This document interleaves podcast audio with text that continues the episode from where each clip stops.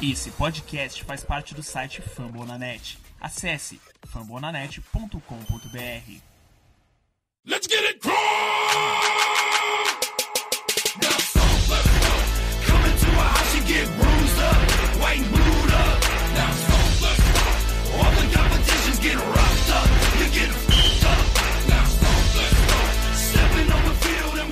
Fala galera, mais um podcast Colts Brasil indo pro ar. Nosso podcast que fica lá no site dos amigos do Famonanet. Vocês já me conhecem, meu nome é Davi, é ADM lá do perfil Coach Brasil no Twitter, CoachBR. E hoje para fazer o episódio aqui comigo eu tô com a Carol Vago. Fala galera, tranquilo? E com o Lucas do perfil HostBR.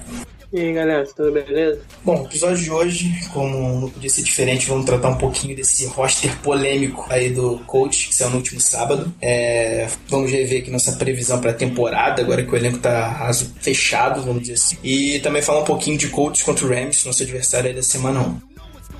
Pay this preparation, hope you're ready, get your Who knows, maybe next year they'll get a decent draft up the middle, belittle your whole line. Chewing up the clock if it stops, well that's fine. Take your time.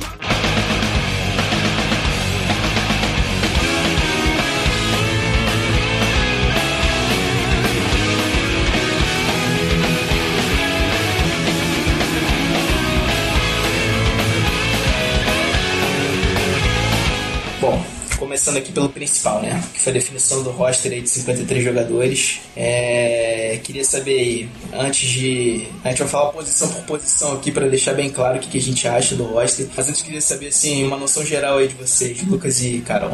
É, então, cara, eles tiveram algumas injustiças aí, né? Que a gente vai falar daqui a pouco mais a fundo, mas de resto não teve muita surpresa. É, tirando umas duas ou três ali surpresas que normalmente acontecem quando tem formação de roster assim. É, sempre tem mais duas ou três surpresas, mas tirando isso, foi o que a gente esperava basicamente. É, tiveram os dois jogadores ali que, que eu queria que ficassem, mas que não ficaram, que foram o Banner e o Morris. Mas foi basicamente isso, não, teve muito mistério, foi o que o Ballard falou. Tem relação ao Luck, ele também tinha falado que ele ia sair antes da temporada regular começar, é, ia sair da Publish. Então foi, aconteceu também, então acho que estava dentro do planejado tudo em relação ao Luck. Nada, nada fugiu do planejado, então eu acho que está tudo sob controle do coach em relação ao Luck, em relação ao Austin. Embora eu não concorde muito, mas a gente vai discutir daqui a pouco. É, como o Lucas já falou, a gente não teve muita surpresa. Talvez uma coisa que a gente não esperava, uma mudançazinha ali no os running backs com a chegada do Matt Jones em cima da hora. É, o corte do Banner, que eu acredito que a maioria das pessoas não esperava. É, acho que foi isso mesmo, nada, nada muito surpreendente. Alguns probleminhas na defesa, como a gente já esperava. Alguns nomes no, que, não, que não vão poder jogar imediatamente, como o Sup, que seria já um, Tyrant de dois do time. Mas é isso aí. Acho que também tem algumas coisinhas que eu não concordei, principalmente com relação ao Morris. Mas é isso aí.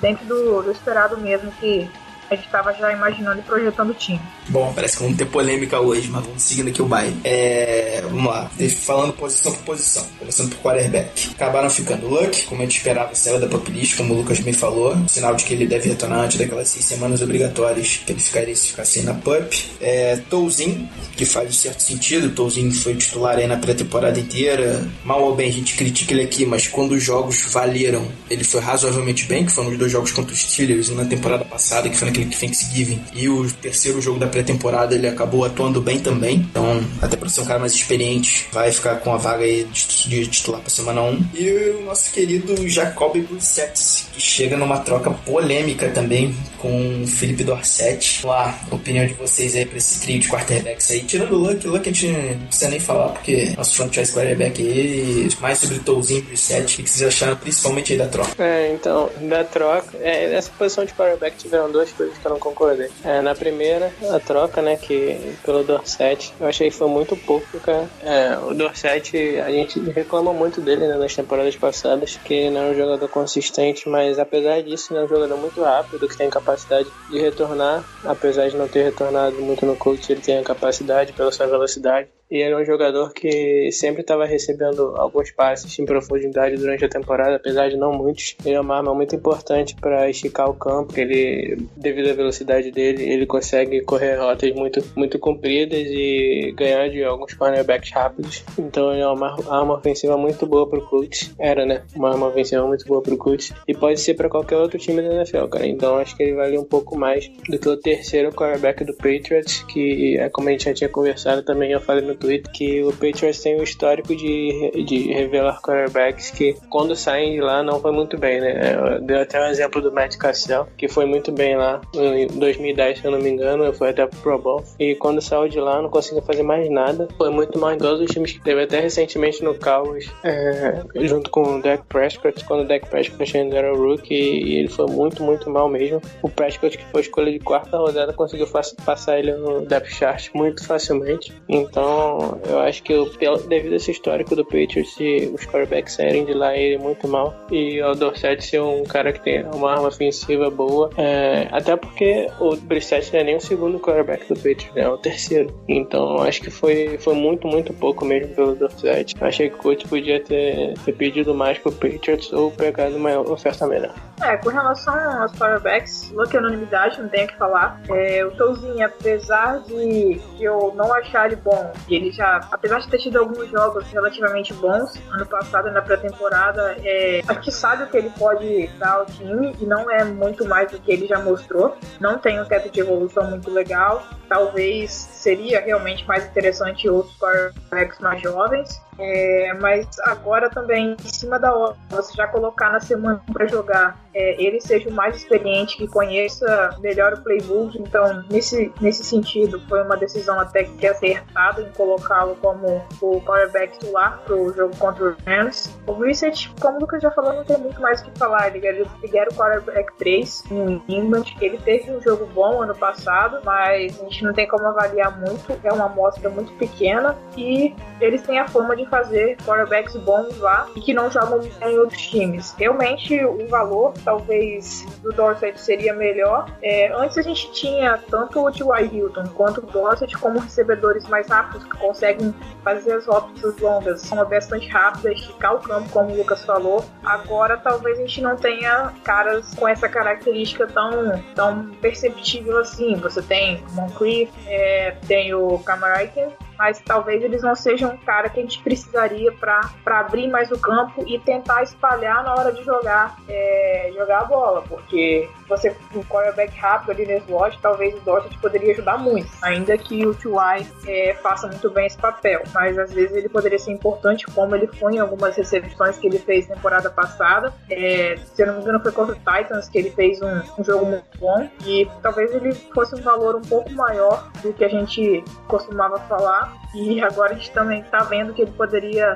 poderia render mais do que a gente imaginava. Poderia ser mais importante pra gente. Bom, vamos lá. Eu vou falar aqui minhas considerações aí, e aí você vai deixar esses livros para me cornetarem depois. Cara, assim, vamos lá. Começar pelo Dorset, o que, que eu acho? Bom, ele é um cara muito atlético, tem muito potencial, assim, para evoluir. Só que tem um detalhe. É, eu acho que quando a gente estava até falando em off aqui, eu acho dificilmente ele evoluiria mais do que ele apresentou até hoje com esse coaching staff que a gente tem no momento. Então acho que seria mais uma temporada igual às duas anteriores, que ele basicamente foi inexpressivo no ataque do coach. É, então eu era, fui favorável à troca, talvez o preço, como vocês falaram aí, não foi o ideal. Falando um pouquinho sobre o Brissett, ele fisicamente é um cara muito parecido com o Andrew Luck, ele tem, se não me engano, a mesma altura e até o peso deles é parecido, acho que por volta de 100, 105. Cara, ele dá uma versatilidade maior ao ataque do que o Tolzinho dá. O Tolzinho é aquele cara paradão lá no pocket, raramente vai sair alguma coisa disso aí, vão explorar muito passe curto, de curta média distância dele. E o Brissett é um cara que também pode,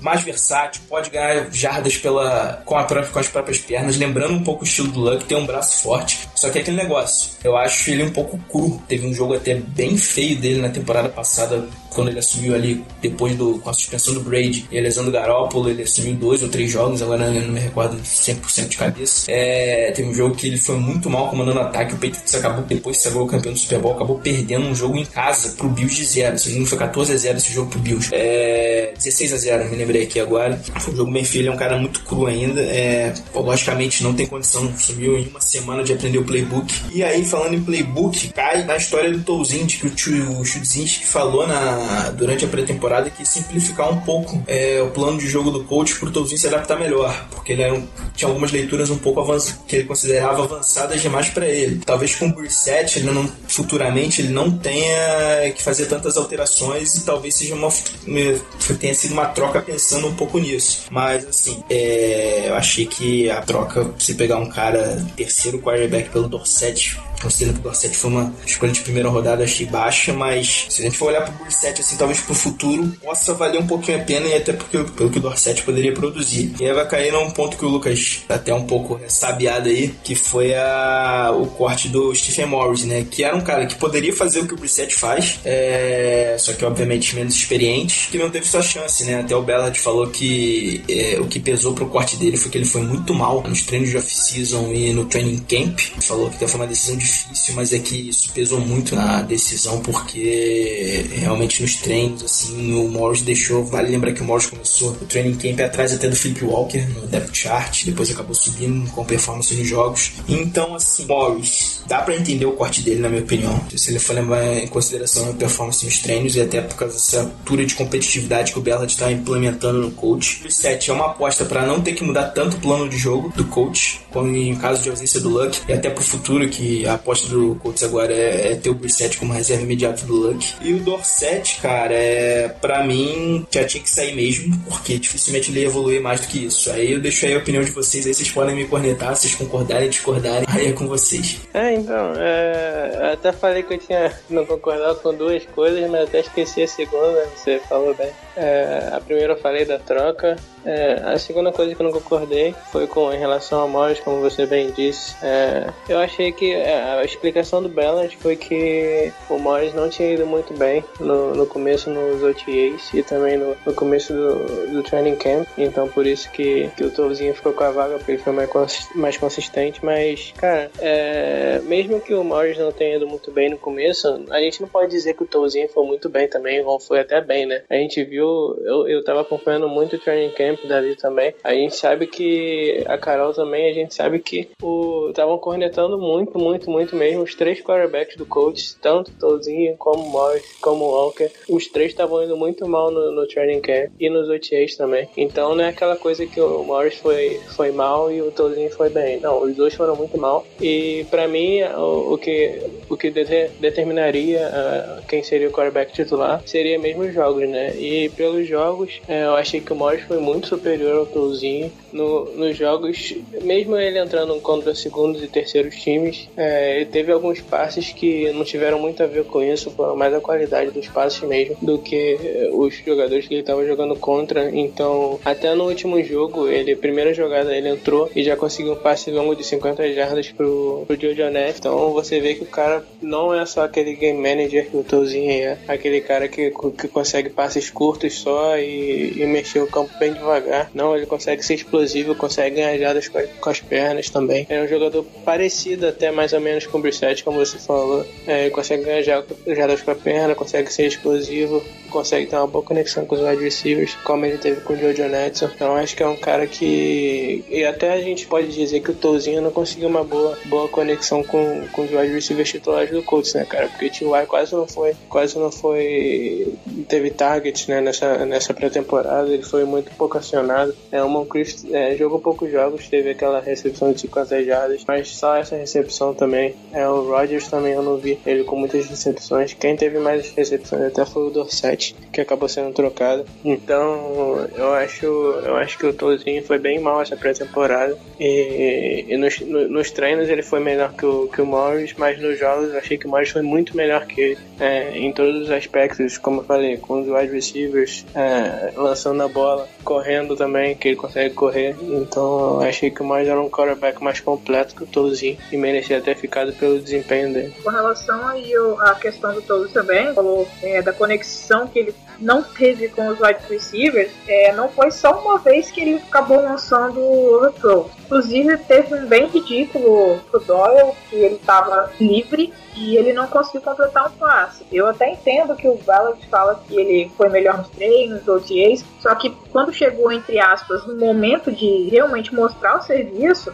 foi a situação ao contrário Eu entendo que, que a justificativa do, do Ballard faça um certo sentido. Eles estão lá todo dia com, com os jogadores para realmente saber quanto eles podem render, mas ainda ficou essa certa insegurança e eu acredito que eles mantiveram o Tolzin mais por conhecimento do playbook mesmo. E para mim, particularmente, não é um argumento tão forte. Mas infelizmente seria isso, já que eles trouxeram o Brissett para uma coisa mais a longo prazo. Infelizmente vai ter, a gente vai ter que ver o Tolin jogando como titular na semana 1. Só lembrando que o Brissett, a longo prazo, é mais confiável que o Tolzin, mas é bom, como o Lucas falou, ficar um pé, com um pé um pouco atrás desses caras que vêm do Patriots, é, esses quarterbacks que se dão lá bem naquele esquema do Bill Belichick. O histórico não é bom, né? É, Ryan Mallet, Matt Castle, Brian Hoyer. Brian Hoyer é menos um pouquinho, que acho que ele ainda rende um pouco na NFL, mas é, o histórico é complicado dessa galera que vem de lá. Então, sempre vou ficar um, com o pé um pouco atrás, pelo menos no primeiro momento, com o Brissett.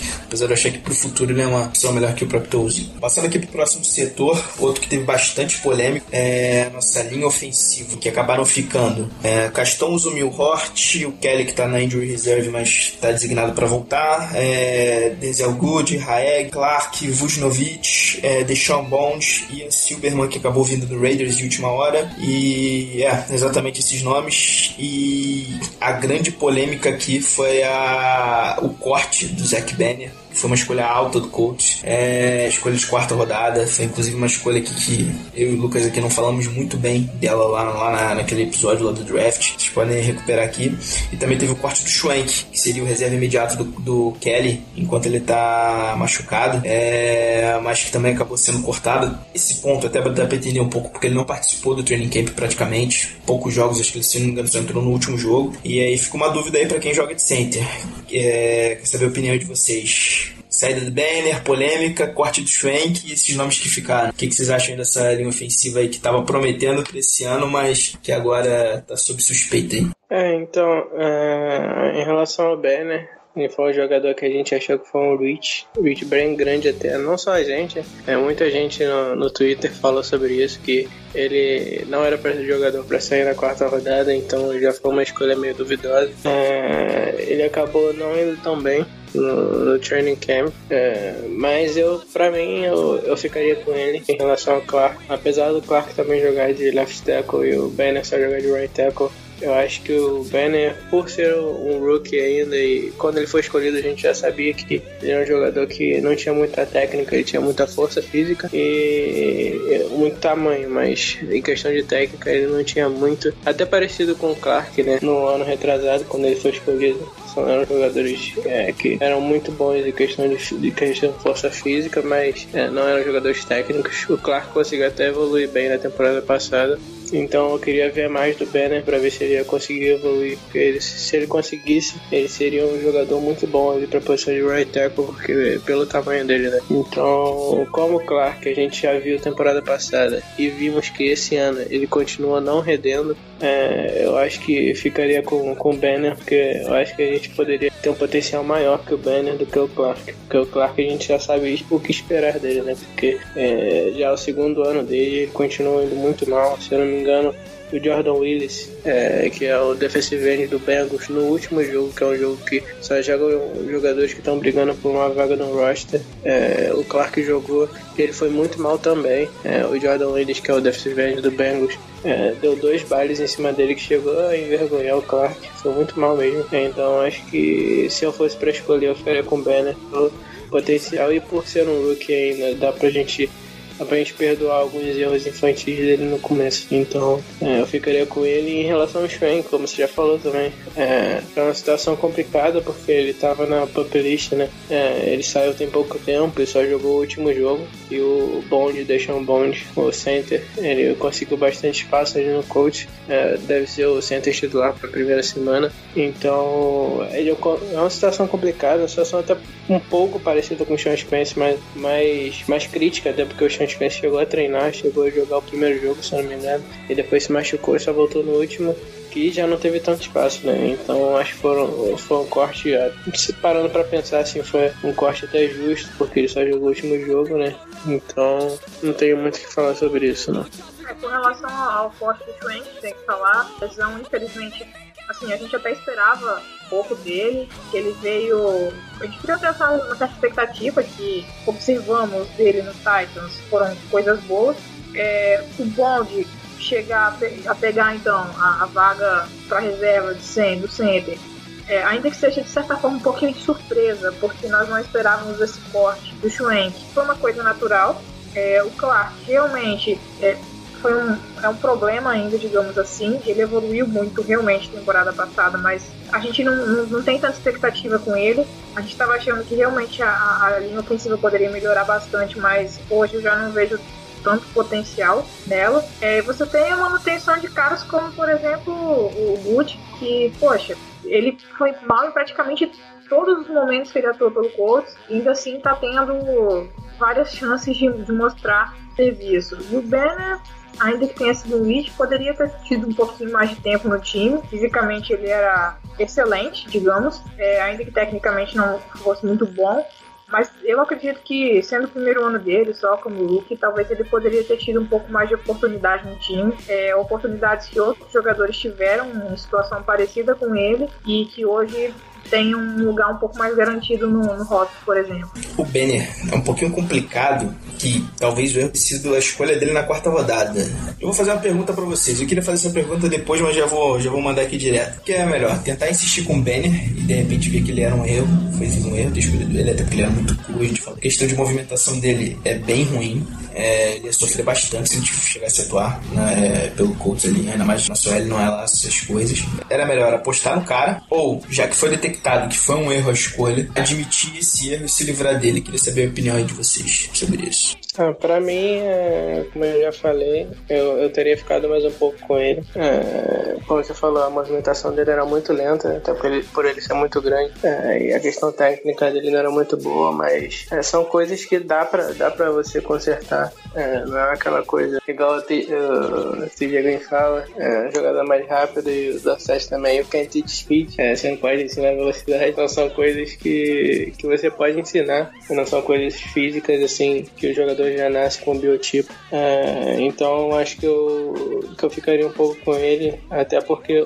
como a Carol falou também, o Good é, e o Clark para mim são dois jogadores que todas as vezes que atuaram é, eles não foram bem, então a gente já sabe o que esperar mais ou menos deles. Então, por essas razões, eu ficaria com o Banner. É, como eu já falei, como o Lucas, eu ficaria com ele um pouco mais de tempo, um pouco mais de chance, foram dadas chances a outros jogadores e eles mostraram minimamente uma evolução questão. É, só reforçar o que o Lucas falou, algumas coisas podem ser ensinadas aos jogadores, ainda que eles não, não sejam muito bons inicialmente. Muita gente critica muito o, o Philbin com relação à, à, linha ofensiva do tempo que ele estava como head coach do, do Dolphins, é, mas ele já mostrou que, sendo de linha ofensiva, focando o trabalho dele em uma unidade, ele pode uma evolução legal dos jogadores. E talvez seria interessante ter esperado um pouquinho mesmo, porque fisicamente o Banner era, era fora do comum, ele era fora de série e melhorando um pouquinho alguns outros aspectos ele poderia ser muito útil pra gente. Bom, beleza, reforçar que talvez, na minha opinião, o erro foi ter sido na quarta rodada dele.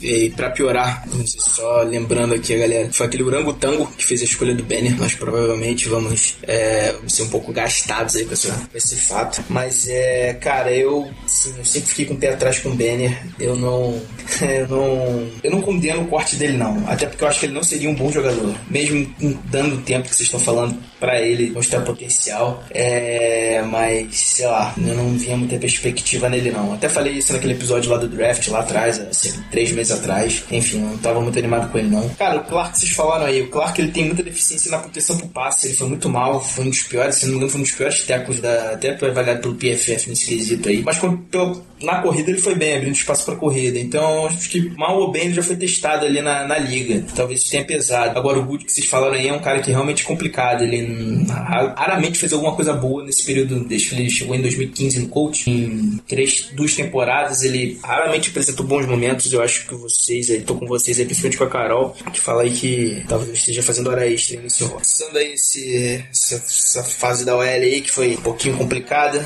é, vamos pro, pro grupo de wide receivers, recebedores do coach. É, ficaram no roster T.Y. Hilton e Dante Moncrief, sem nenhuma contestação aqui pra gente. É, Chester Rogers, Matt Hazel, que veio do Washington Redskins, Quan Bray e Kamar Aiken acabaram entrando no roster. E aqui pra mim, eu vou dar minha opinião particular aqui, pra mim esse foi a principal justiça na minha visão desse roster, que foi a, a, o Jojo Nedson não ter ficado. Deixei o espaço tanto pro Lucas e pra Carol comentarem esse, esse grupo de recebedores aí do Colton. Esse último espaço, é, como a gente já falou, essa posição de wide receiver não tinha muitas dúvidas, principalmente os, os primeiros ali, o T.Y., o, o Moncrief, o Camaraica e o Chester Rogers, não tinha muita dúvida, os quatro ficariam, é, até pela, depois da troca do Dorset, né, ficou bem claro isso. É, nessa posição de quinto wide receiver aí, é, foi a briga né, entre o Bray e o Jojo Netson. É, eu acho que o que decidiria essa briga de quinto wide receiver era a capacidade de retorno, porque os dois jogadores eu acho que brigariam ali para ser o retornador do clube. É, o, o Jojo Netson, a gente gostava muito dele, né? Porque ele teve algumas boas jogadas explosivas com Stephen Morris, mas ele não deve ter muito, não deveria ter muito espaço caso ele ficasse com o time titular é, para ter, para jogar como wide receiver. Então, acho que ele seria mais utilizado na como retornador então a avaliação deve ter sido feita mais no, em questão de retornos mesmos. E, e no último jogo, apesar de o Janetson ter ido muito bem nos primeiros jogos, no último jogo, ele retornando, se eu não me engano, sofreu dois fumbles, dois ou três fumbles. Ele, no jogo total ele sofreu três fumbles, mas, eu não me engano se foram dois retornando e um recebendo. É, mas eu sei que ele pelo menos é, retornou dois e teve dois fumbles né, retornando, pelo menos. Então acho que isso prejudicou muito ele até por seu último jogo, jogo decisivo. É, isso acabou prejudicando demais ele. O Break já era um jogador de temporadas passadas que foi muito bem como retornador. É, acabou se, se, machucando, se eu não me engano, na temporada passada. Então, eu acho que eles ficaram pro Bray mais pela segurança mesmo e por ele não cometer fumbles e, e, o, e o ter cometido três fumbles no jogo. Então, acho que foi mais por isso mesmo. É, os quatro primeiros wide receivers não tinham presa nenhuma. O, o Roger foi bem ano passado, temporada passada, ele teve umas recepções bem, bem importantes. O Kamar Aiken já era esperado que ele iria ter um lugar praticamente garantido no time. Ele perdeu espaço no Ravens, mas era um cara que na temporada anterior ainda tinha ido muito bem e realmente pode ser um cara muito interessante no nosso jogo. Como o Lucas já comentou, a questão da capacidade de retorno com certeza foi um dos principais parâmetros que, que eles usaram para escolher o Bray em detrimento ao Netson. Bray, como o Lucas já falou, foi muito bem retornando é, em anos anteriores, teve médias excelentes, acima de de 20, 20 jardas por retorno. É, foi, foi, uma das melhores médias, segundo o PFF, se não me engano, na, na temporada retrasada. E um cara que eu tenho um pouquinho de dúvida, que na realidade não conheço muito bem, é o Matt Hazel, que talvez é, seja um cara que seja a maior incógnita assim desse corpo de, de wide receivers, pelo menos para quem não conhece ele muito bem, ele foi pego agora nos waivers, é, mas não sei também, é, não, não consigo avaliar muito bem esse, esse jogador novo, diferente do Matt Jones, por exemplo, que também veio dos Redskins, que é um cara que a gente já conhece um pouquinho mais. É, vou aproveitar que você falou aí do Matt Jones e vou passar aqui para o nosso próximo grupo de jogadores que são os running backs. Acabaram ficando Frank Gore, certo, é, Robert Tubb, certo também, Marlon Mack, certo. Isso aí não tinha muitas dúvidas antes de sair o roster. E acabou chegando o Matt Jones para ser o quarto running back. Ele é um, cara bastante forte, é, tem uns problemas aí com fumble. Se vinha aí para disputar essa posição aí de running back de descidas curtas, principalmente com o Turby. É, acho que não teve muita surpresa, que talvez ali quem poderia ter brigado por uma vaguinha aí, mas acabou perdendo espaço, foi bem no início, mas depois virou um fantasminha aí nos jogos, foi o Tremaine Pope, que eu até tinha botado na minha previsão anterior. É, mas eu acho que ele não fugiu muito aí do que a gente esperava, né? Essa, essa, essa posição, esse grupo aí de running backs. É, como você já falou também, os três running backs principais, não tinha dúvidas ali. É, o Gore, o Turby e o Mac é, são três running backs que se completam. O Goran, a gente já conhece muito bem. É, o Turbin é um jogador ali para passes curtos e corridas curtas também. É, muito físico. O Mac é um jogador também para passes e para corridas mais explosivas. Então são três jogadores que se completam bastante ali. É, o Matt Jones teve alguns problemas com fumbles na temporada passada. Na realidade, muitos problemas. Ele cometeu muitos fumbles. Mas essa primeira temporada como rookie ele foi bastante bem. Até porque não foi uma escolha alta de primeira rodada. É, então ele excedeu as expectativas pelo Redskins e conseguiu uma bela temporada. É, mas na temporada passada que havia muita expectativa em cima dele é, pela sua temporada de rookie ele não, acabou não aproveitando, como já falei, cometendo muitos fumbles. Então vamos ver como é que ele vai, vai lidar no Colts. É, ele tem esse problema de fumbles, mas ele é um running back físico, é, do estilo assim do, do Ed Lace mais ou menos, não tão gordinho quanto, mas é muito físico. É, então acho que se ele conseguir é, consertar esse problema dos fumbles, ele pode ser bastante útil pra gente também. Com relação aos nomes, não tem muito o que acrescentar mesmo. É só uma coisa que a gente já esperava também foi o fato do Ferguson não estar entre os 53 jogadores. É, ele teve até uma certa expectativa criada em cima dele para receber passes no screen e tudo mais, mas ele acabou pouco que fez foi, foi assim, foi bem ruim, foi bem mal nos jogos, é, não rendeu quase nada e não foi uma alternativa como se esperava da parte dele. O Mac Jones só para completar, ele realmente foi um cara que chegou de última hora, tem esses problemas com o fumble, mas ainda assim pode ser uma, uma alternativa bem interessante. Se ele conseguir segurar um pouco mais a bola e repetir as atuações que ele teve no ano de rookie, pode ser um cara bem interessante para esse corpo de wide receivers do, do Colts. Que bom que a Carol me lembrou esse cidadão. Que bom não, talvez não, mas que ele já não tá mais no coach, que esse Josh Ferguson. Então, a passagem dele foi tão apagada que eu nem me lembrava mais direito. Eu lembro o Lucas estava aí ano passado, quando a gente fez aquela nosso mesmo programa sobre previsão do roster, a gente falando que o Ferguson poderia ser um cara para se destacar ali, um cara que recebe passes, um running back do threat. Acabou não sendo nada disso. espantou até ele ficar nessa off-season, training camp, esse tempo todo aí fazendo parte do elenco. É, não apresentou nada. Eu acho que se tem um corte justo, foi esse daí do Josh Ferguson, que passei bem longe do coach, porque não mostrou nada no período dele no time. Fechando aqui o ataque, a gente tem um grupo de É, Jack Doyle, titular incontestável, entrando no roster. Brandon Williams, que veio pro Seahawks é,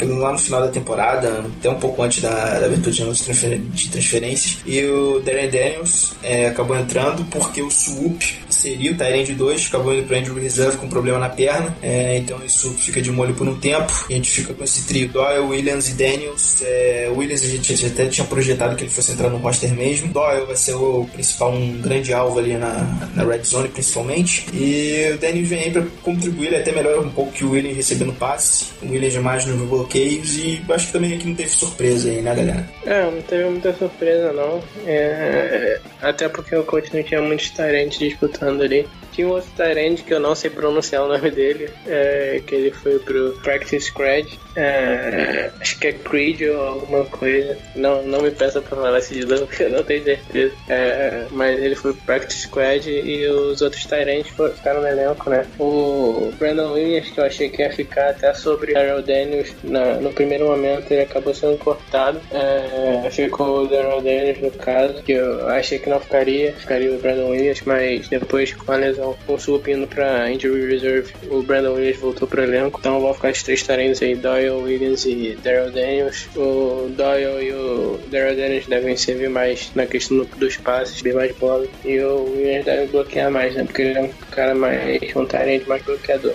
Então, acho que não, não, teve muita surpresa, como você já falou. Não, essa, essa, posição de Tyrande é uma posição que eu tava esperando bem até do Sup. Essa temporada eu tava bastante confiante em relação a ele, mas parece que ele se lesionou. Ainda pode voltar na temporada, mas vai ficar fora de bastante jogos aí. É, vamos torcer para que ele se recupere rápido e possa voltar aí para ajudar gente. Ah, dessa vez, nessa temporada, o Doyle com certeza vai ser dos principais alvos do, dos nossos quarterbacks na red zone, ele vai ser muito importante. Já foi importante desde a temporada retrasada, a temporada passada também foi muito importante. O Brandon Williams, ele teve o corte, depois acabou retornando. Foi até um certo susto assim pra gente, mas como é um Tyrande que bloqueia bem, pode ajudar bastante o pessoal da linha ofensiva, principalmente pelo fato dela ter alguns probleminhas, né? É, no passe, principalmente pela direita. E o Daryl Daniels não tem muito comentário, vai ser o cara que vai receber passo junto com o Doyle. Simplesmente o Sul foi um cara que nós criamos bastante expectativa para essa temporada. Vai ficar muito tempo fora. É, ele teve muitas recepções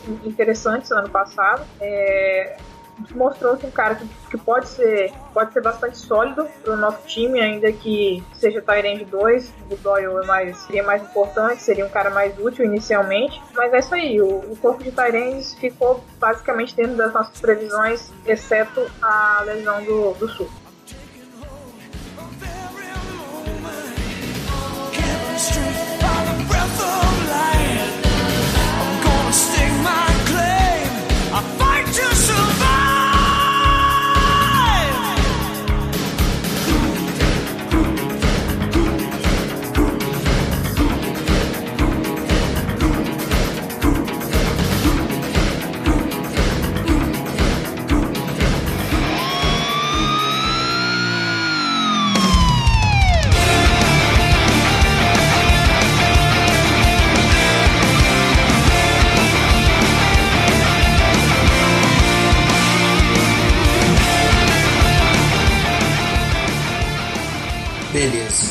Gente vai pro outro lado da bola, falar um pouquinho de defesa, passando aqui pela linha defensiva do coach. Teve alguma polêmica também, eu acho que não foi tanta quanto.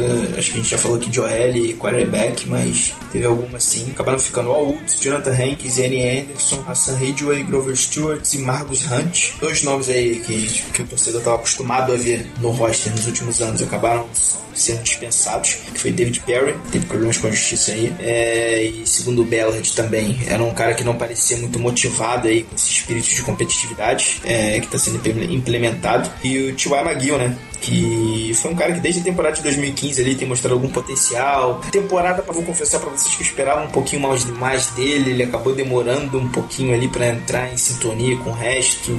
Talvez o início dele tenha sido lento e para mim foi uma surpresa, mas olhando depois assim, com o nosso Tecon, com quem ele disputaria o lugar ali seria o Wall Woods e o Grover Stewart, que foram muito bem, principalmente no training camp. Eu acho que ficaria difícil para ele, então acho que o corte fazia ter um pouco de sentido. Saber a opinião de vocês. É, o... acho que foi, não teve muita surpresa é, nessa posição de linha defensiva, pelo menos pra mim. É, eu tinha colocado esses jogadores no, na previsão daqui de semana passada. Eu tinha colocado esses mais o T.Y. McGill. Eu achava que ia ter mais, uma, mais um jogador de linha defensiva que ia ficar, mas pelo visto eles resolveram ficar só com os outros. É, como a gente já falou, o Woods, o Jonathan Hankins e o Harry Anderson formam um bom trio ali na linha defensiva. É, tem o Grover Stewart também, que é um rookie que mostrou gostou bastante na, no training camp. Ele não, não teve muita participação na, nos jogos, não teve muito destaque, mas no training camp ele acabou indo bastante bem, é, mostrando bastante, bastante sinais de, de potencial. É, o Marcos Hunt é um jogador bastante importante no special teams também. É, então, acho que isso foi um, um fator a mais para ele conseguir faz, fazer o elenco. Até porque ele foi bem nos jogos também, como defensive line, ele foi, teve algumas pressões no jogo, acho que foi no terceiro jogo. Então, ele acabou ficando aí indiscutivelmente. É, o T.Y. McGill é um, um, cara que, que os fãs gostam bastante, eu gostava bastante dele. É, é um jogador importante ele no pass rush, ele sendo um nose tackle mais voltado para a questão do pass rush, mas ele é um cara que aparece uma vez a cada 4 ou 5 jogos com uma jogada boa. Então é difícil você contar. E apesar dele ser um cara bastante importante nessa jogada de pass rush. É, a linha defensiva tinha bastante gente ali, como a gente já falou. É, a linha defensiva é uma, da, uma das posições que o coach está mais bem servido no momento. É, tem bastante profundidade ali. É, então eu achava que ia ser difícil para ele ficar até pela consistência. E o David Perry é um jogador que teve uma temporada de rookie decente até, mostrou sinais de ser promissor, mas acabou não rendendo, principalmente na temporada passada. É, acho que teve a temporada de 2015 passada, né? É, então, a temporada passada que a gente esperava um pouquinho mais dele e do Harry Anderson, o Harry Anderson acabou se machucando no final da temporada de 2015 e quase não jogou a temporada passada, quando jogou estava meio bichado. E o David Perry, quando jogou, foi muito, muito, muito mal um dos piores nos tackles da NFL titulares. É, e ainda acabou tendo um incidente lá dele que ele foi preso por roubar um carrinho de golfe. Foi a coisa mais ridícula do mundo. É, então acho que isso aí afetou bastante ele também. E a qualidade de jogo dele, somado, somado ao carrinho de golfe lá, eu acho que, que não, foram, não foram bons sinais para ele e não ajudaram em nada ele nessa briga pela posição. Então acho que foi mais que justo. Esse corte dele até esperava que ele fosse cortado antes. Fiquei até surpreso que ele chegou ao training camp. Então concordo plenamente com o Bela nessa situação. É, a, a, nossa linha defensiva tá bem servida, até, digamos assim. Teve bastante gente brigando pelas posições. O Woods foi um cara que não chegou com tanto expectativa é, e acabou assumindo uma das vagas da, da linha. Mostrou muito bom. O Marcos Hunt foi um cara que correu por fora durante todo, todo o tempo dos treinos. Também é importante, se tornou um cara importante para o Special Teams. Foi um dos caras que do time que foram considerados importantes para a gente observar é, com um pouco mais de carinho. Grover Stewart foi uma surpresa muito boa vindo do draft, na minha opinião. E a gente também não pode esquecer do Ridgeway, que foi um cara que chegou no draft passado. É, ele tem um potencial muito grande. Muitos dos insiders diziam que se ele tivesse esperado mais um ano no college e tivesse esperado pro draft desse ano, ele poderia ser um cara que sairia no final da primeira rodada, início da segunda. É um cara com bastante potencial. Eu acho que a gente está bem servido então da linha, da, da linha defensiva. Espera-se que o Anderson volte a render o que ele rendeu no primeiro ano dele como jogador na liga. Ele foi terceiro melhor defensive end de, 4, de 3-4 é, contra o jogo corrido, ele realmente foi muito bem. pouco disso teve influência também do entrosamento que ele já tinha com o Pérez desde os tempos de Stanford. É, esperamos então que ele volte a render o que ele rendeu antes. Não dava para esperar muita coisa dele também ano passado, pelo retorno da lesão, realmente foi uma lesão muito séria. Jonathan Hanks não tem o que falar, é um cara da média e eu acredito que a, a, a linha titular e os caras que ficaram pra, pra rotação vão conseguir render bem e vai ser bem melhor a linha do que, do que o ano passado. Bom, passando aqui pro corpo de inside linebacker, um corpo de jogadores assim, um pouquinho complicado também, que tá enfraquecido. É do Jackson que acabou se machucando, foi pra injury reserve. Então o coach ficou com John Bostic, Jeremiah George, Anthony Morrison e Anthony Walker aí pra posição. Talvez a única surpresa aqui seja o Jeremiah George. Eu acho que Bostic, Morrison e Walker a gente já esperava. Tinha a expectativa do Shane Spence quando ele foi contratado, mas acabou não se confirmando. Foi um cara que treinou muito mal. Ele foi até bem no primeiro jogo da pré-temporada. Assisti esse jogo contra o Lions. Só que depois, é, cara, nos treinos mesmo, ele mostrou muito pouco e acabou até com uma certa justiça aí, não fazendo parte do elenco final, né? É, essa posição de side linebacker pra mim é pior do Colts atualmente. É, são todos os jogadores ali que não se provaram ainda. É, o Anthony Morrison, que é, acho que o nosso melhor inside linebacker, foi um dos piores inside linebackers da na temporada passada. Foi bastante mal mesmo. É, era bastante cru na temporada passada. As leituras dele de, de jogo eram muito ruins. Ele demorava muito para tomar decisões dentro do campo. Do campo. É, o Bosch é, se machuca muito e né, o que ele não tem mostrado muito também nos jogos de pré-temporada que, que eu vi esse ano do Colts. Ele não tem ido muito bem também. E é o nosso titular. É, o Anthony Walker é um cara de, que foi escolhido na quinta rodada. É, é um cara promissor que eu vi fazer bons tecos nos no jogos de pré-temporada.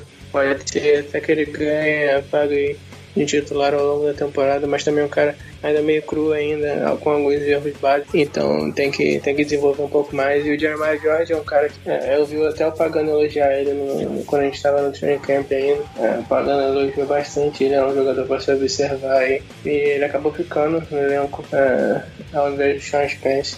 Como você já falou, Sean Spence é um cara que prometia bastante, pelo menos para mim aqui, não sei pra vocês, mas eu esperava que ele fosse titular essa temporada quando ele foi contratado, é, porque ele tinha ido bem no, no Titans é, em questão de, de passe, ele marcava bem o passe, então era um linebacker bem seguro, segundo o PFF, acho que ele tinha uma nota de quase 80 marcando passe, se eu não me engano, é, então eu esperava que ele fosse titular, até por isso que eu já falei também, por os jogadores não serem provados do coach, os jogadores, os jogadores que o coach tinha, como os side linebackers não serem jogadores que se provaram na NFL, o Sean Spence já tinha uma certa experiência, então eu achava que ele seria o titular, mas acabou que chegou no training camp nos OTAs, ele não foi nada bem, e no primeiro jogo, como você já falou também, ele não jogou bem, e acabou se machucando, só voltou no último jogo. Ele não foi, não foi tão mal no último jogo, teve até boas, boas jogadas, mas como ele já tinha ficado fora há muito tempo, e o mal rendimento dele no começo, é, eu acho que isso, essas duas coisas somadas fizeram com que ele não ficasse no elenco. Então, é, como o Lucas falou, uma das piores posições do, do elenco do Colts. É, o Spence realmente foi um cara que, que acabou dando uma expectativa pra gente. No final das contas, a gente vai acabar com dois linebackers titulares que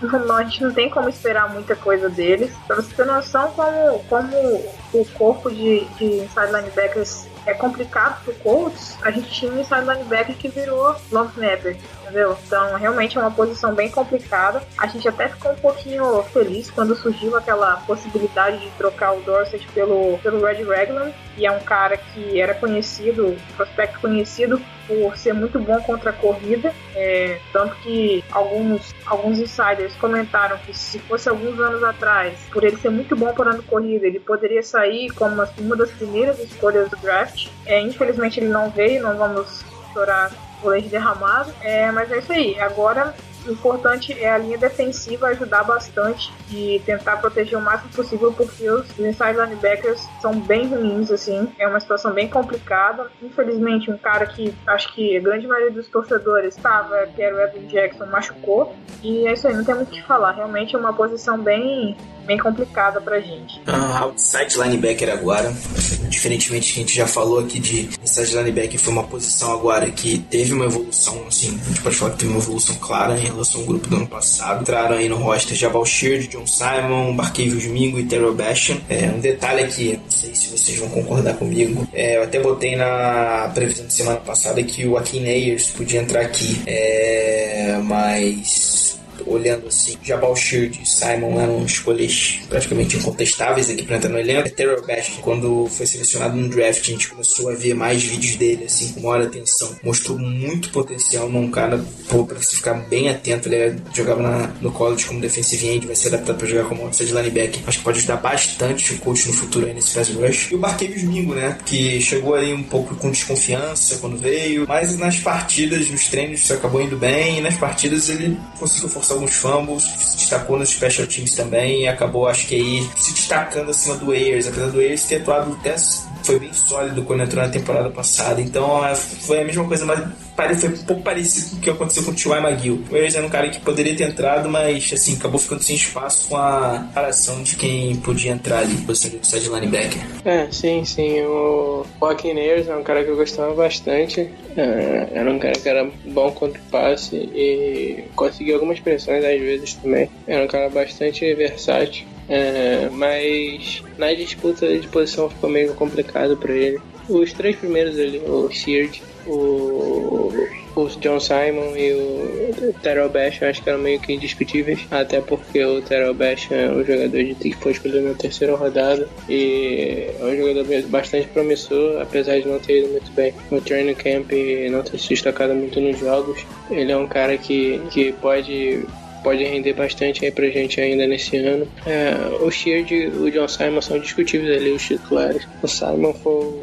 A gente tá falando até na, no programa passado que foi nosso MVP da pré-temporada. Ele conseguiu forçar três turnovers no, nos jogos que a gente no jogo que ele, que ele disputou, nos três primeiros jogos. Dois fumbles forçados e uma interceptação. Então foi uma contratação que já tá dando bastante frutos pra gente. É, em relação à quarta posição ali, é, com, na disputa com Mingo, com o Aquineas, eu acho que o Mingo saiu na frente até pelo, pelo, pelo que o Davi já falou do, da participação dele no Special Teams. Eu acho que isso levou bastante em consideração. É, então ele deve ter ficado muito por isso, porque ele e o Aquineas foram até bem na pré-temporada tiveram algumas boas jogadas, se não me engano, o Mingo teve sack e forçou fama também. Então, eu acho que eles tiveram, tiveram níveis de, de, de performance parecidos e o que sobressaiu nesse caso para mim foi o Special Team. O Mingo é um jogador bastante importante e o Aquineers não participa tanto. Então, eu acho que essa foi a razão e eu concordo com o Belas nesse ponto. É, então agora vamos para a secundária grupo de cornerbacks, grupo extenso, espero que o coach ficar com tantos jogadores assim. Agora entrando Vontae Davis, Rasham Elvin, Nate Hairston, é, Chris Milton, TJ Green, é, Quincy Wilson, Pierre Desir, que, que veio de última hora do Seattle Seahawks, fez uma boa pré-temporada, a gente vai falar um pouquinho dele aqui depois. É um para se ficar atento aí nesse roster do Colts. E Kenny Moore, que veio do New England. Que vocês têm a falar aí desses cornerbacks, coach? Bom, com relação aos cornerbacks, eu acho que a gente também não teve muita, muita surpresa aí. O Rachel Melvin foi um cara que se destacou bastante temporada passada. É, foi uma surpresa, foi uma grata surpresa. E pode ser um cara que pode jogar ali de, de cornerback 2. O Vontae Davis agora machucou, vai ficar um tempinho fora, o Ballard já confirmou. É, até uma das questões que nós estávamos aqui comentando em off que ele já não é mais um garoto. É, pode ser que seja um problema para a próxima temporada. É, muitas lesões, ele tem, ele tem tido muitas lesões. E isso tem se tornado um problema para o Colts, porque fica sempre com, com cornerbacks fracos ou seja, fica sem o principal cornerback, então acaba dificultando um pouco pra gente. O Hairston é um cara que a gente já imaginava que ia ficar no roster. O TJ Green foi uma movimentação ali que, pelo que nós entendemos, foi uma da ideia do Ballard, que disse que já observava o TJ Green como um cara para jogar de corner e não de safety desde quando ele estava no Chiefs. A gente espera que, pelo menos nessa posição, ele consiga fazer um pouquinho mais que ele fazia como safety, já que como safety ele não fazia muita coisa produtiva, né? O Christian Wilson eh, foi um cara que foi muito elogiado, foi uma escolha muito elogiada. Provavelmente é um, um cara que vai se dar muito bem. Ele teve, teve boas jogadas na pré-temporada, apesar de ser queimado algumas vezes, exatamente pela inexperiência dele, por ser um pouco cru mas eu acredito que, que é um cara que vai poder jogar é, logo. Ele provavelmente vai ter que iniciar como corner, já que o Vontae Davis machucou, e o Rachel Melvin vai jogar do outro lado é, da defesa. Ah, como a Carol já falou muito bem, é, essa posição de cornerback não, não tem muitas dúvidas também. É, como ela já falou, o Filson foi uma escolha muito boa da gente é um jogador bastante agressivo na linha de scrimmage, bastante físico. É um cornerback muito físico. É um, é um estilo de cornerback que eu gosto bastante. É, o Green, eu fiquei até surpreso com ele. Eu não esperava que ele fosse é, se virar bem ali na, na posição de cornerback, até porque ele nunca tinha jogado de cornerback. Então eu achei que ele até se deu as expectativas, foi, foi razoavelmente bem ali, é, não comprometeu muito. Então acho que isso já, já é um bom sinal, já que ele é muito, tem, tem bons atributos físicos dele para a posição. É, como Bela já falou também, ele até avaliava ele mais como cornerback do que como safe. É, o Pierre Desir, que foi um cara novo aí, é, que veio do Seahawks. Ele foi um destaque da pré-temporada do Seahawks. Se eu não me engano, ele terminou entre os cinco melhores cornerbacks do, do, avaliados pelo PFF nessa pré-temporada e chegou aí para o time da semana, na semana, nessa última semana, quarta semana de pré-temporada, chegou para o time da semana como melhor cornerback. Então acho um cara que pode ajudar bastante a gente aí nessa temporada. Ele foi bastante elogiado também por, pelos insiders do Seahawks e alguns torcedores do Seahawks que eu vi no Twitter. Falaram que ele era bastante bom e foi, foi muito bem na pré-temporada. Então ele vai, deve ajudar bastante essa posição de cornerback. Como a Carla já falou também, o Nate Harrison tinha dúvidas que ele ia ficar, ele vai ser nosso slot cornerback titular ali. Ele é um cara que jogou bastante bem no terceiro jogo, ele teve dois bons tackles muito, muito bons ali é, no terceiro jogo. E nos dois primeiros ele não teve muito trabalho, mas no terceiro ele se destacou bastante. Tem a questão do Vontae, né? Que como a Carol já falou também, ele é mais um garoto e ele tá em ano de contrato, então eu não sei se o Colts vai querer renovar com ele, se ele continuar a fase que ele tá de se lesionar bastante. É, vai ser um problema pra gente quando chegar na free agency. É, ele e o Malcolm também que vivem do mesmo problema de lesões. É, e o Melvin, que a gente não tem muito o que falar dele, ele é um cornerback seguro que vai ser o nosso cornerback 2. Eu não sei se ele vai terminar como, como cornerback titular. Eu acho que o Wilson e o Green estão pedindo passagem aí e devem ganhar a vaga dele ao longo da temporada. É, então eu acho que essa posição de cornerback é uma posição que eu estou bastante intrigado e bastante interessado para ver como que vai se desenvolver ao longo da temporada. Eu estou bastante animado com essa posição. Ah, beleza. Só complementando aí rapidinho, Perdecir, que o Lucas falou, ressaltou muito bem que foi fez sólido aí na pré-temporada, só permitiu quatro recepções em 17 passos na direção dele, e só quatro jardas nos quatro jogos que ele somando os quatro jogos que ele atuou na pré-temporada. Então, um cara sólido aí, se bobear, pode render bons frutos aí pro coach. E o TJ Green, apesar de todo mundo estar tá falando que ele tá treinando exclusivamente como cornerback, é, eu ainda tenho minhas dúvidas se ele vai ficar só ali, porque a próxima posição que a gente vai falar é safety. E ficou com uma galera, um corpo um pouco escasso aí na posição. É, só Darius Butler, Matias Ferley e Malik Hooker ficaram. É, Malik Hooker que tá aí se vendo com os probleminhas de lesões aí nessa pré-temporada aí, training camp. Então acho que se bobear, o TJ Green ainda vai pegar alguns snaps aí como safety, até pela, por, pela escassez da posição. É, então, é, essa posição de safety é uma posição que, que mudou bastante essa temporada. É, o Matias Ferley, que na temporada passada era um jogador mais de special teams, É, esse ano deve começar como titular na primeira partida, como strong safety. E eu gostei bastante do que eu vi dele nessa pré-temporada, principalmente no último jogo. Ele foi muito bem, apesar daquele tackle dele que o Martavis Bryant acusou ele de ser sujo e ilegal. Foi um tackle, apesar de, de com capacete, ele foi totalmente visando a bola, então não achei que foi um tackle sujo assim. Eu acho que foi mais sem querer é, que ele chegou, que ele bateu um capacete no, no Bryant e tirando isso ele teve outras ótimas jogadas então achei que ele foi o destaque da terceira partida e o Butler que é um free safety ali é, ele é um cara que era o cornerback na temporada passada e acabou, acabou a temporada até jogando bastante como safety também e nessa temporada tá começando como safety, o safety titular do time. Eu acho que ele pode, pode ir bem como safety pra gente aí essa temporada. Fazer uma boa dupla marcando passe ali com o Malik Hooker. É, falando nele, Malik Hooker também, que, que, é um jogador que a gente espera bastante, escolha de primeira rodada. A gente é, gostou bastante na hora do draft, foi bastante elogiado mesmo. É, é um jogador que é um bom rock, como a gente já falou em outros outros podcasts anteriores, é um jogador que teve bastante interceptações no, no, no college, é, jogando por Ohio State. Então eu espero que ele tenha bastante interceptações pelo Colts também. Ele deve jogar um pouco aí nesse, nesse primeiro jogo. O Pagano falou que ele teria, teria algumas aparições no campo. Eu acho que ele deve fazer, deve aparecer em algumas formações ali com o Butler e o Matias Fairley como safety. É, ele marca muito bem o passe e o Matias Fairley está muito bem contra a corrida. Então acho que eles podem formar uma boa dupla aí. Eu acho que o Malik Hooker até o final da temporada deve, deve ser o safety titular. Então eu espero bastante dele. Como você falou também, o TJ Green, ele eu tô até olhando no site aqui do Colts, ele tá listado como safety mas ele tem jogado exclusivamente como cornerback. E o Pagano falou também que com lesão do Vontae Davis, é, ele deve, deve ficar em dúvida ali entre o TJ Green e o, o Quincy Wilson. Então ele deve jogar como cornerback é, mais. É, então, mas eu acho que quando precisar, ele deve jogar como safety também. Então é um jogador versátil ali que pode fazer as duas posições e um jogador importante. Acho por isso que ele deve ter sido mantido no elenco. Em relação à posição de safety também, a gente não teve, não teve nenhuma surpresa. Basicamente o que aconteceu ali foi uma troca né, entre o Butler e o Green. O corner foi para safety, o safety veio para corner.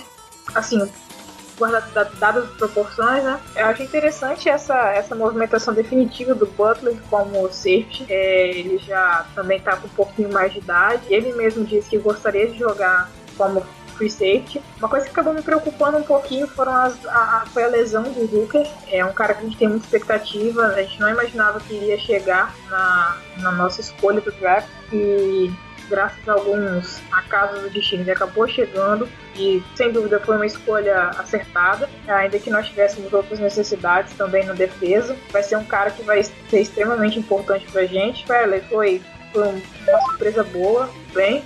E o Kenny Moore não tem muito o que comentar. É um cara que a gente também já esperava que estivesse ali. É, realmente a gente acabou ficando com poucos jogadores nessa posição, mas vamos ver como, como eles vão sair. Infelizmente o, o Clayton Gathers está tá machucado, não vai poder voltar agora. Seria uma das opções, mas enfim, é, assim que ele voltar, vai ser uma opção boa para jogar strong safety talvez até mesmo ajudar na posição de, de linebacker, jogando mais ali no box, que já, já tinha feito essa, esse trabalho anteriormente. Mas é isso aí.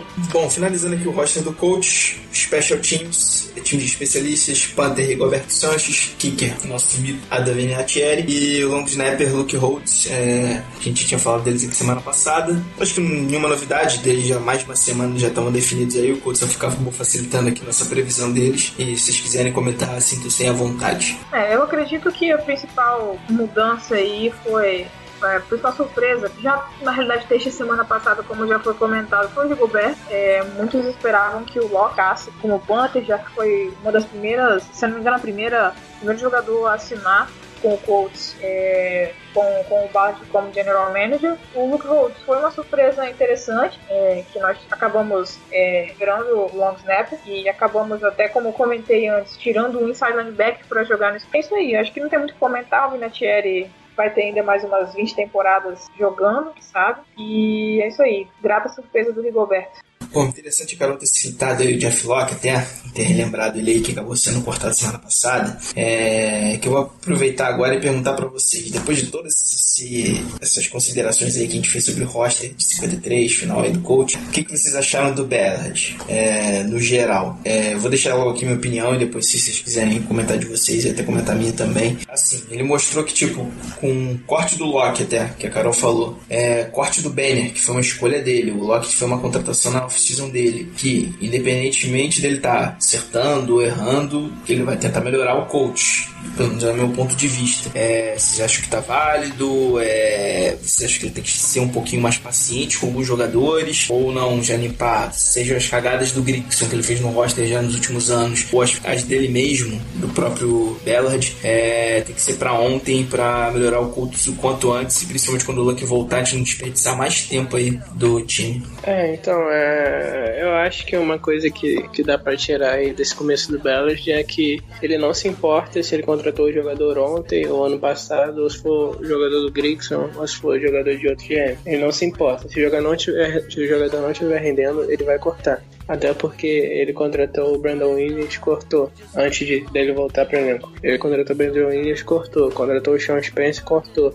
É, draftou o Zach Banner na quarta rodada e acabou cortando. Então, uma coisa que ele deixou bem claro é que se ele achar que o cara não tá rendendo, ele vai cortar. Não importa o que aconteça. Então, isso é uma coisa que deu pra tirar dele. É, eu, como já falei aqui é, no começo do programa, não concordei com algumas decisões dele do, em relação ao Miles e o Banner. E a troca também não gostei gostei muito, mas o draft dele eu achei muito bom, muito bom mesmo. A free agency também é, eu achei boa. É, ele fez algumas edições boas, o Sheard, o Simon que entrou muito bem, o Jonathan Hankins também. Então acho que foram edições boas. Ele mudou bastante o elenco, né? Acho que dos 53, 26 são caras novas, então quase metade do elenco são jogadores novos em relação à temporada passada. Então a coisa bem assintosa assim, é uma coisa bem estrondante. Então eu acho acho que. Acho que ele tá botando a cara do coach é, aos poucos, né? Então, o coach tá, tá em reconstrução ainda. É, ele vai aos poucos colocando os jogadores que ele quer, os perfis de jogadores que ele quer no coach. Eu aprovo, é, até o, nesse começo dele, eu aprovo a contratação dele. Ele tem indo bastante bem no draft free agency. É, apesar de, dessas, dessas coisas aí que eu, que eu não concordo muito, tem outras pessoas que concordam. Então, eu acho que são coisas assim que não são unanimidade de erros assim, é, por enquanto, né? Então, por enquanto, eu acho que acho que eu aprovo bastante a contratação do Belo. Espero que ele fique muitos anos em Indianápolis se continuar acertando bastante assim. Assim como o Lucas falou, eu acredito que a principal característica e virtude do Belo realmente tem sido a coragem de cortar quem ele deve cortar, é, não ficar passando mão na cabeça do jogador. Eu acho que isso é mais importante. Era uma coisa que tinha acontecido muito com o Pagano e com o Grigson ainda, insistindo em jogadores que não estavam rendendo pelo simples fato deles terem contratado. Ele conseguiu reforçar bastante a defesa. a evolução vai ser nítida com relação ao ano anterior. É claro que é difícil ser pior do que, do que o ano anterior. É, mas enfim, ele já trouxe uma filosofia diferente do Chiefs. É, esse gosto dele também por, por contratar, é, contratar e, e, escolher jogadores de defesa, draft. Eu também tenho alguns pontos que concordo e discordo, mas como o Lucas falou, não são erros grotescos que você tem unanimidade por aceitação ou reprovação, coisas é, que dependem muito da interpretação e da visão da pessoa. Tenho gostado muito do, do Ballard e particularmente não acho que temos o que reclamar muito dele, não. Ele tá fazendo um ótimo trabalho. Teve um pouquinho de sorte no draft de ter caído o Malik Hooker pra gente. Isso acabou ajudando o trabalho dele. Mas é isso aí, eu acho que o trabalho dele tem sido muito bom e espero também que ele permaneça mais tempo no Colts e consiga fazer a gente ter uma defesa tão boa quanto a do Chiefs, por exemplo, teve no ano anterior em que ele, ele era do staff. Beleza, show. de ficar o recado para os nossos ouvintes se concordam discordam da gente. Falar em qualquer um dos perfis, falar lá no, no site do Fambonanet onde o, o podcast ficou hospedado, se concordam, se discordam, se querem cornetar nossa opinião, se o Bellad tem que ser mais devagar nessa, nessas avaliações, se ele já tem que ter o pé na porta como vem fazendo, enfim, fica aí. Espero que vocês tenham gostado dessa nossa, desse nosso apanhado aqui que a gente fez do roster e daqui a pouco a gente volta pro próximo bloco aí do podcast. Bom, falar um pouquinho uma previsão agora, depois que a gente fez, falou sobre o elenco aí geral de 53 jogadores. É, vamos lá. O L que te falou, tá com alguns problemas, não tá no caminho que a gente esperava que fosse trilhar aí para 2017. O Luck ainda não tá 100% recuperado. É, queria saber de vocês. É, o Lucas já deu a previsão dele no programa, assim como eu no programa anterior. É, e mais a Carol agora dá a previsão dela assim em primeira mão. Vocês acham que o coach vai pior? Vai ou vai melhor para a temporada e perguntar também aí para vocês um, um palpite de vitórias e derrotas para 2017. Bom, eu acredito que que nosso recorde não vai fugir muito não, vai ser um 8-8, 9-7 com um pouco de sorte. Eu acredito que a gente vai melhorar bastante o nosso rendimento. No entanto, ao mesmo tempo, você vê os outros times da, da divisão melhorando bastante também. Agora o Texans tem um quarterback que pode ser um cara que venha render muito bem. É, o, o, Titans se reforçou bastante, deram novas armas para o Mariota e provavelmente Texans e Titans serão os, os times que, que podem ir aos playoffs. Talvez apenas um dos dois, já que você tem uma, uma AFC Oeste minimamente forte, talvez alguns, alguns times ficando para trás, diferente do ano passado. Eu acho que pode vir um 8-8, realmente com sorte 9-7, vai ser um ano que a gente vai acabar sofrendo bastante ainda. Provavelmente ano que vem a gente vai ter um draft mais direcionado para inside linebacker, continuar talvez com o dependendo do que acontecer com o Vontae Davis, e voltar também a focar um pouco na, no ataque. Mas é isso aí, eu aposto no 8-8 e vamos ver o que vai dar. A gente vai pegar alguns times minimamente fortes esse ano. É, a gente vai pegar, por exemplo, o Seahawks lá no Centro Link. Provavelmente é um, um jogo que vai ser bem complicado. De cara, o Rams fora de casa também, uma defesa forte. É isso aí. É, eu tinha falado aqui já em podcasts anteriores, eu e o Davi já tínhamos comentado bastante sobre isso. É, eu acredito que o time vá 8-8, como eu já tinha falado anteriormente, mas é, vai depender muito de quantos jogos o Luke vai perder. É, eu acho que se ele perder poucos jogos, eu acho provável que a gente fique um 8-8 aí, no máximo. É, mas se ele for perder muitos jogos, não sei, um, umas seis semanas ou cinco semanas, a gente não sabe como tá a recuperação dele, pode ser que ele fique mais jogos fora. Então, acho que se ele perder muitos jogos aí, eu acho bem, bem provável que a gente fique com recorde negativo. Mas se ele for perder apenas um ou dois ou três, eu acho que oito, oito é provável aí igual vocês falaram. É, eu tô com vocês. Eu acho que dificilmente foge de um 8-8 aí essa campanha do Colts. Eu acho que a mais otimista seria o 9-7. Talvez agora com a seleção do Luck pode ficar até um 7-9, dependendo aí de como foi esse início de temporada. É, se, o Colts, se o Luck perder mais do que 3, 4 jogos aí, que que é o que ele deve ficar fora. O coach vai ficar ali com uma campanha mediana de novo, infelizmente. É, mas é assim, é o que a gente já vinha falando aí anteriormente. É, o ano é para preparar o terreno, é, remoldar esse time aí e preparar o futuro aí, porque a gente, com o Luck, saudável, a gente tem condições aí de brigar por divisão, brigar por coisa melhor no playoff e sonhar aí com o nosso tão esperado Super Bowl, voltar ao Super Bowl e conquistar esse Lombardi Bom, agora aqui no nosso último bloco do podcast, a gente vai fazer, falar um pouquinho sobre a previsão, nossa previsão aqui para Colts Rams, jogo da semana 1, o jogo vai ser disputado lá em Los Angeles. É, bom, falando aqui geral no Rams, depois a gente vai ter o Arthur do perfil Rams Brasil falando mais detalhes sobre o nosso rival dessa, dessa abertura de temporada. Mas o Rams, ano passado, assim, de forma geral, teve muito problema no ataque, né? Eles investiram alto no draft em Jared Goff, com a primeira escolha geral do draft, que acabou não se firmando na, na temporada de estreia na liga e o jogo corrido do time, que era o ponto forte do time desde 2015 com o Todd Gurley, acabou ficando um pouquinho imprevisível para essa estabilidade na posição de quarterback e ele não conseguiu a, ah, repetir as atuações de 2015, né? Para esse ano eles contrataram como head coach chama que vem, né? Que é um cara que sabidamente tem uma mentalidade é um head coach que, que vem para tentar desenvolver o Goff o Goff tentar levar um nível de ataque desse ataque do Rams. Para quem não sabe, McVay foi coordenador ofensivo nos últimos anos lá do Redskins, inclusive é acreditado a ele o sucesso que o Kiki Cousins vem tendo aí na liga. É, terminando aqui o ataque, eles reforçaram um pouco a L, trouxeram o Sammy Watkins aqui para dar um alvo de maior qualidade para o Goff, é, mas assim, a princípio eles vão enfrentar um pouquinho de dificuldade, pelo menos na minha visão aí no, na questão ofensiva. E na defesa chegou aí o Wade Phillips para comandar todo o setor, né? Defesa, quem não sabe, o Wade Phillips é um dos melhores coordenadores defensivos da liga, montou aquela defesa do Broncos lá do que ganhou o Super Bowl 50 do, com Peyton Manning comandando o time. O ataque é, com a defesa toda ali por trás, ajudando bastante na conquista.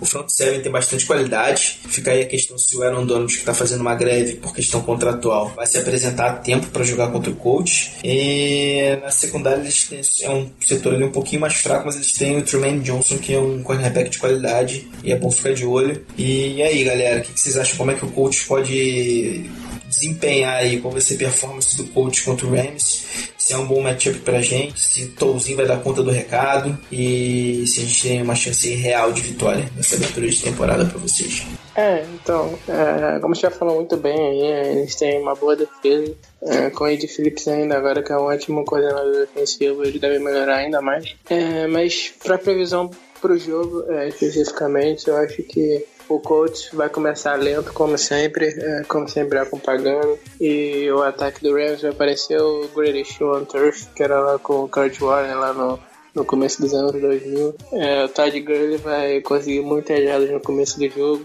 É, o coach vai errar muito tecos, como sempre erra nos jogos. É, Pagano não consegue consertar isso, vamos errar muito teco, muitos tecos. É, o, a defesa vai começar lenta, o ataque não vai, não vai começar é, andando no campo. A gente vai ter vários treinos no começo é, como sempre acontece. É, então acho que o Rams vai abrir uma boa vantagem no começo e a gente vai começar aos poucos é, a jogar, a começar algumas jardas e vamos tentar voltar para o jogo, mas como o Rams vai abrir uma boa vantagem no começo, como a gente começa sempre lento e errando muitos tecos, eu acho que eles vão conseguir uma boa vantagem no começo, então a gente não vai conseguir voltar para o jogo a tempo. Então acho que o placar deve ser 24 a 17 com essas coisas ocorrendo que sempre ocorre, que a gente já pensa bastante o senhor Pagano e o seu staff.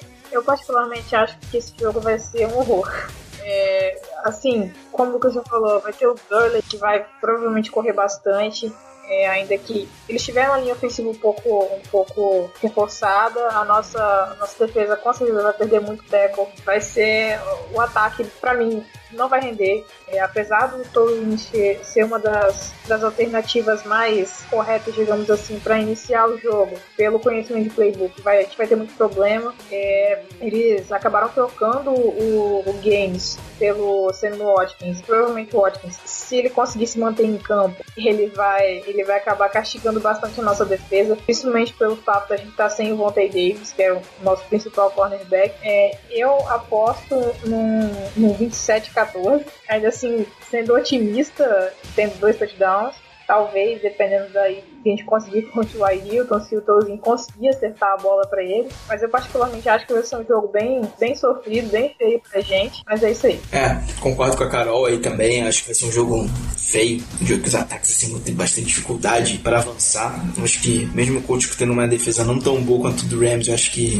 as defesas vão acabar se prevalecendo, vão acabar anulando um pouquinho os ataques. É, eu tô com um palpite aqui que eu acho que o coach leva esse jogo com um fio de gol do Vinatieri no finzinho da partida 17 a 14 pro Colts aí para começar bem a temporada. É, eu acho que quando os titulares do Colts jogaram, teve, foi um jogo animador contra os Steelers e eu tô confiante que de repente isso pode se repetir aí contra o, contra o Rams. E agora eu vou deixar aqui o espaço pro Arthur lá do Rams Brasil falar um, um pouquinho mais de propriedade sobre o, sobre, sobre o Rams. Afinal, ele é um especialista no assunto e vamos escutar a opinião dele sobre o que ele tem a dizer sobre o nosso rival da semana.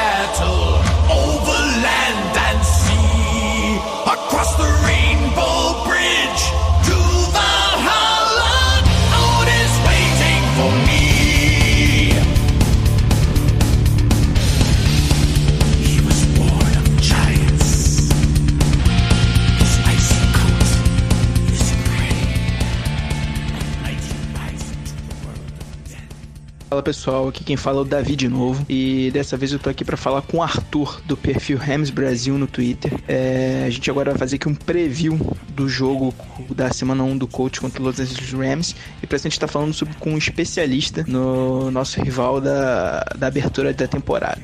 É, aproveito aqui para agradecer a participação do Arthur. E, cara, eu já vou emendar a primeira pergunta, que é a seguinte: é, na sua opinião aí, quais são os pontos fortes e fracos desse Rams para a temporada de 2017? E como você vê a mudança de comando aí no time para esse ano, com o Sean McVay assumindo como head coach? Fala, Davi. Primeiramente, agradecer a oportunidade de estar aqui falando sobre o primeiro jogo da temporada dos Rams e Colts. E olha, respondendo a primeira pergunta já, eu acho que em 2017, temporada 2017-2018, pontos fortes dos Rams vão ser a defesa, como sempre vem tendo, vencendo. É, tá tendo uma mudança de coordenador defensivo, né? O Wade Phillips está vindo aí, entrando, com, mudando a defesa de 4-3 para o 3-4. É, então vamos ver como que a defesa vai reagir a isso. Acho que os primeiros jogos ainda vai ter algum, vai tentando acostumar com o sistema defensivo novo. Então provavelmente vai ceder mais, mais alguns pontos a mais. Mas o fato de o Andrew Luck não estar tá jogando o primeiro jogo da temporada vai ser, vai ser bom pra gente. Acho que o ponto, o elo fraco do Rams ainda continua sendo um ataque. Acho que agora que o Sam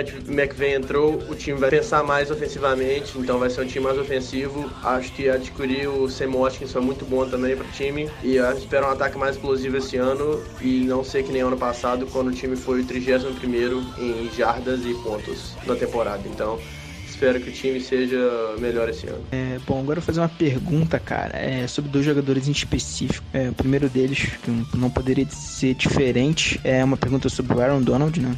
Para mim, o principal jogador aí desse Rams e, disparado um dos principais atletas aí de, de toda a NFL. E queria saber, cara, é, até o momento ele parece que a greve dele não vai se interromper tão cedo até o momento da nossa gravação aqui. Eu queria saber de você qual o tamanho da perda dele para semana 1. E também agora do outro lado da bola, é, no ataque, como é que você vê é, o Goff para essa temporada? Que foi uma aposta alta do, de, do time do Rams no, no draft do ano passado. Queria saber se quanto ele pode evoluir agora né, que ele tá indo para a segunda temporada. O McVay é um cara reconhecido por bons trabalhos aí com quarterbacks e queria ver quais são suas expectativas, saber quais são suas expectativas aí pro, pro Goff aí em 2017. É, realmente o Aaron Donald é de longe o melhor jogador defensivo e jogador em geral dos Rams também, eleito pelo Pro Football Focus o melhor jogador da NFL de todas as posições.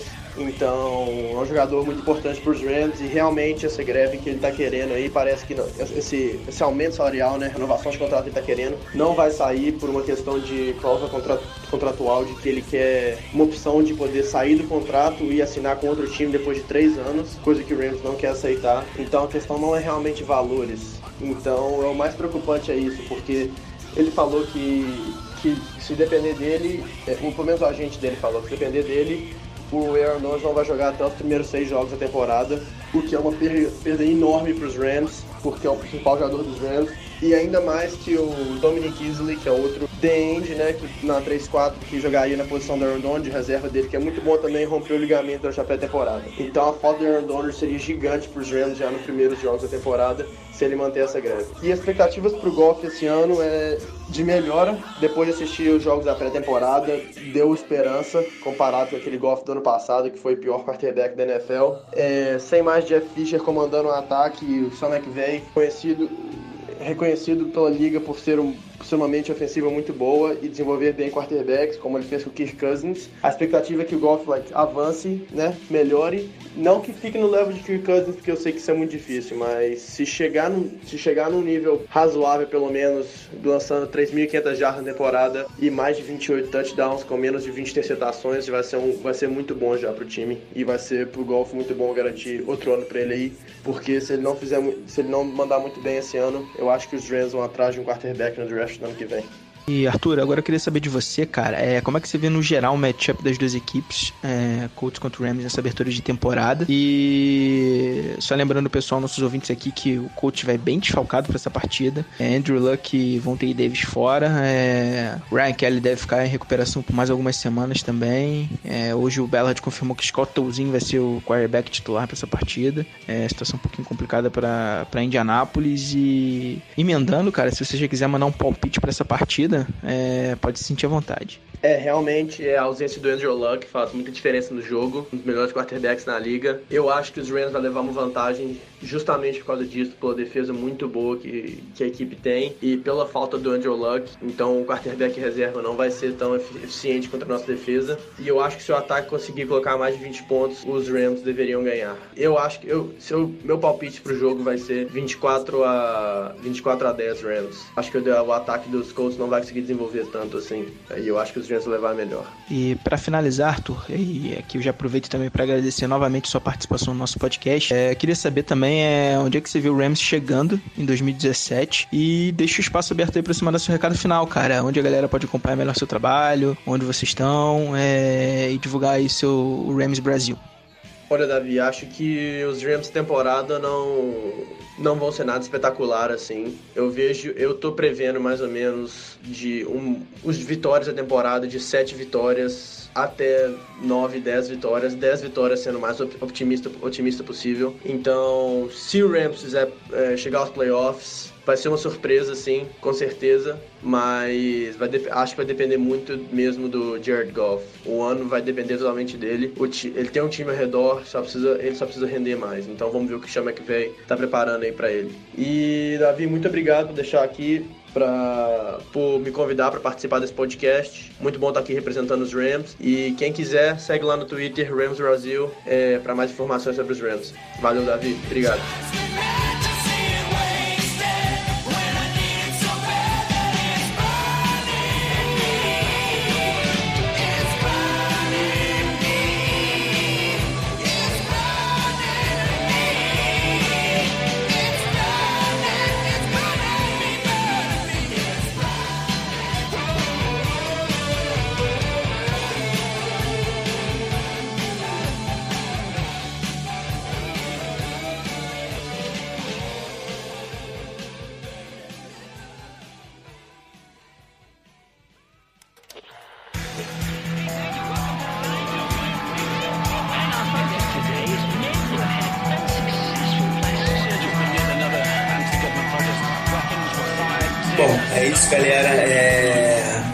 Agradecer de novo a presença de vocês, a audiência de vocês e eu vou deixar aqui o espaço aberto pro recado final aí da Carol e do Lu. Então, galera, mais um programa aí. É sempre bom estar aqui com a rapaziada. Hoje foi o primeiro programa que a Carol tá ao vivaço com a gente aqui, é, comigo e com o Davi. É, então, mais uma que tá chegando aí pra, pra somar sempre. Colts Nation. É, é, eu acho que esse jogo eu não tô muito confiante. Como a Carol, eu acho que vai ser uma derrota pra gente. É, não tô muito confiante no Touzinho. Tô achando que ele vai mal. Ainda mais contra uma defesa boa igual o Rams. Mas vamos ver, né, cara? A gente sempre torce por aqui ver uma vitória. É, mas eu acho bem difícil, sinceramente, sendo bem sincero com vocês. É isso aí, galera. Agradeço mais uma vez a presença de vocês aí, é, que estão sempre aí. Sigam a gente lá no Twitter o Davi no Potros BR, a Carol, Carol Vago lá também no Twitter. É, eu no acho o BR lá. É, então que a gente está sempre postando algumas coisas lá sobre o Colts e a gente deve acompanhar o jogo também dessa semana no domingo. É, já que não vai passar na SPN nada disso, é, a gente deve colocar algum, alguns lances a lance lá do jogo. É, então eu acho que é, vale a pena você seguir a gente lá também. Outros perfis também, Colts Nation, o Colts BR, que é o Guilherme, que está sempre com a gente aqui também, Cultos Gaúchos, todo mundo lá no Twitter tá sempre com algumas notícias boas e o pessoal tá sempre bem, é, sempre botando notícias lá sobre o Então é isso, galera. Muito obrigado mais uma vez e valeu. Primeiramente, queria agradecer novamente pelo convite de vocês. Feliz por estar conseguindo gravar é, junto pela primeira vez. É, tava ficando complicado já, achei que nem ia conseguir gravar mais com vocês, mas dessa vez eu consegui. Infelizmente, hoje o Guilherme não pôde, não pôde estar junto da gente. É, mas isso aí, infelizmente, a gente está trazendo talvez uma expectativa um pouco ruim para o primeiro jogo já. Conseguimos destacar alguns pontos bons do, da equipe, alguns outros pontos mais fracos. E queria agradecer a quem está ouvindo a gente aí toda semana, nós estamos conseguindo subir bastante na audiência e também divulgar aí grupo que a gente tem do Colts, algum interessado, dependendo, tiver disponibilidade aí para discutir, já conseguimos alguns membros, membros interessados em discutir sobre o time, é, sem muito clubismo também, né? Afinal de contas, não dá para ter muita expectativa com esse time. E é isso aí, agradecer o convite dos meninos e tamo aí semana que vem. Bom, é isso aí, galera. Agradecer a presença da audiência de vocês novamente. Agradecer o Arthur lá do Rams Brasil, que gentilmente aí gravou com a gente. É, agradecer Carol, Lucas, a presença de vocês. Carol fazendo o primeiro programa aí, como o Lucas já falou, tá sempre aí junto com a gente agora, a partir da sequência do programa. Sempre lembrando, podcast semanal a partir de agora, vai até o final da temporada. É, sigam a gente lá no Twitter, lá no CoachBR, o Lucas no Rostos BR, a Carol no Carol Vago. Tem o grupo, como a Carol já ressaltou aí, do WhatsApp, que é sobre o Contão. Quiser trocar uma ideia lá com a gente, com o pessoal, super gente boa, só entrar em contato com qualquer um dos perfis daqui. Sigam o Guilherme também no Coutinhos BR. E é isso, pessoal. Fambononet também com uma cartela extensa aí de vários times com podcast. Fiquem atentos. É, a gente vai estar postando aí durante o jogo diversas informações. Como eu já falei aqui, pay, o pay, play by play, quase me enrolei aqui falando, é, com o Lucas lá direto no. Vai ficar direto na transmissão do jogo. Eu vou ficar com algumas postagens mais esporádicas durante o jogo jogo, infelizmente não vou poder acompanhar 100% do tempo. E é isso, galera. Fiquem aí com Deus e obrigado pela audiência. Abração é, a todos.